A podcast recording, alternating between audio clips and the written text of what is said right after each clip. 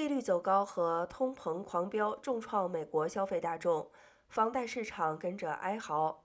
情况看来没有最糟，只有更糟。最新的数据显示，全美房贷需求已经降到两千年来的最低水准。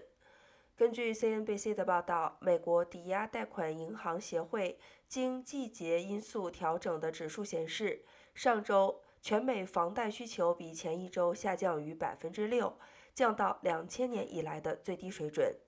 上周为买房而申请抵押贷款的件数减少百分之七，与去年同期相比更是陡降百分之十九。